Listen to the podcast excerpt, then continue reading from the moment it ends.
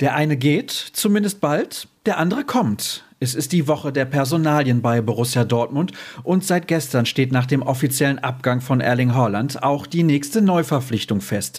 Karim Adeyemi verstärkt die Offensivabteilung der Schwarz-Gelben. Und damit heiße ich euch herzlich willkommen zur aktuellen Folge von BVB Kompakt. Ihr hört die Stimme von Sascha Staat und ich freue mich, dass ihr eingeschaltet habt. Reges Treiben herrschte am Dienstag rund um das Trainingsgelände und die Geschäftsstelle, denn es wurden die letzten Formalitäten geklärt. Und zwar mit Salzburgs Sturmjuwel Karim Adeyemi. Er trägt ab der kommenden Saison das Trikot von Borussia Dortmund.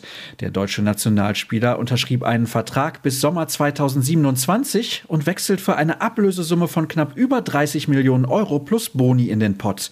Eine kleine, aber durchaus feine Randnotiz. Satte 22,5 Prozent streicht Adeyemis Ex-Club Unterhaching ein. Als kleiner Junge war ich fasziniert vom schwarz-gelben Tempo-Fußball. Daher stand für mich schnell fest, dass ich gerne zum BVB wechseln möchte, als ich vom Dortmunder Interesse erfahren habe.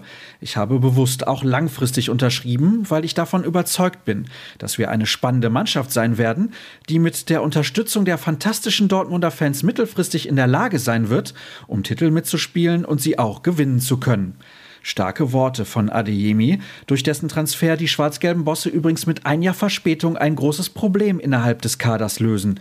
Denn der dribbelstarke Flügelstürmer ist genau der Spielertyp, der seit dem Abgang von Jaden Sancho fehlte. Außerdem spricht der Deal für einen europaweit sehr begehrten Spieler für die Überzeugungskraft der Clubführung. Der Meinung ist Sascha Klaverkamp in seinem Kommentar, den ich euch wärmstens empfehle.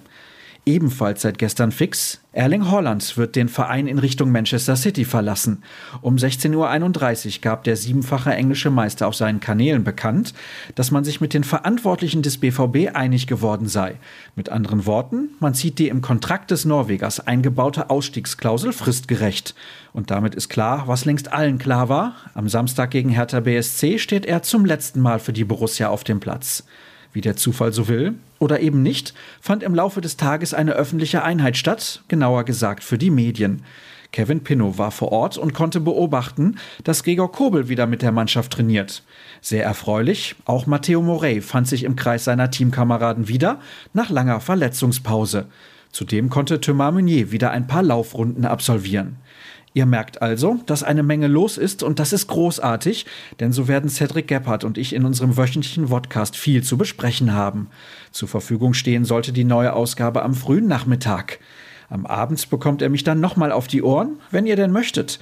Ab 19.30 Uhr sitze ich bei Sportdeutschland TV als Experte am Mikrofon, wenn die Handballerinnen bei Bayer Leverkusen um Punkte kämpfen. Und das soll es dann für den Moment gewesen sein. Das ging euch zu schnell? Gar kein Problem, denn ruhrnachrichten.de steht euch rund um die Uhr zur Verfügung. Und solltet ihr euch für ein Plus-Abo entscheiden, liest ihr dort auch sämtliche Hintergrundgeschichten. Außerdem solltet ihr uns im Netz folgen, zum Beispiel unter rnbvb bei Twitter und Instagram. Falls ihr mögt, findet ihr mich unter Start.